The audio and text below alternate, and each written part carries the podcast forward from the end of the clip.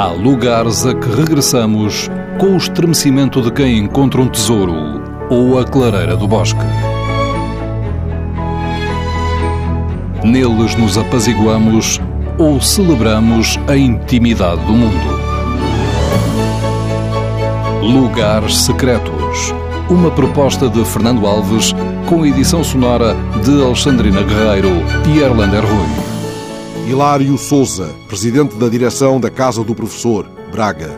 Eu vou hum, apresentar um lugar que me é particularmente significativo porque resulta de uma experiência vivida de forma muito intensa. Trata-se da Capela de Nossa Senhora da Guia em Vila do Conde. É uma capela antiquíssima, no seu exterior não tem propriamente motivos de interesse mas o seu interior evidencia essas marcas de sobreposição da história e dos múltiplos motivos que ela apresenta. Pensa-se que desde que foi erigida, talvez no século X, XI, evidentemente que é um local de devoção, é um local de profunda religiosidade no seu interior, que contrasta com um exterior mais agreste, mais robusto, enfim, também em linha com uma tormenta que com certeza resulta de um contexto eh, muito em cima de rochas, porque a capela está efetivamente ali num, num torrão de terra cravado na água. Parece uma espécie de, de início e de fim próximo de, um, de uma Atlântida perdida, digamos assim onde se conjugam uma série de, de, de, elementos, eu diria que mesmo os quatro elementos.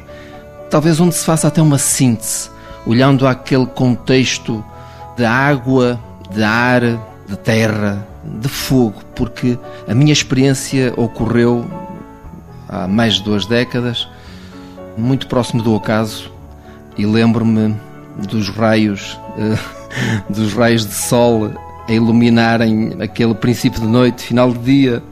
Enfim, um local para mim místico, não apenas pelo que representou de perenidade daquele momento em que se cela com um beijo uma paixão que passa a ser eterna, eventualmente isto pode ser contraditório, mas é verdade. E esse local, para mim, tem esse simbolismo, esse significado, essa simbiose de tudo de um encontro, uh, quiçá fortuito, localizado num púlpito, para ser mais específico, que se erege no alto, junto à igreja, onde está uma cruz que se projeta para o céu, como que em proteção, ou a procurar, de algum modo, simbolizar a proteção da Senhora da Guia.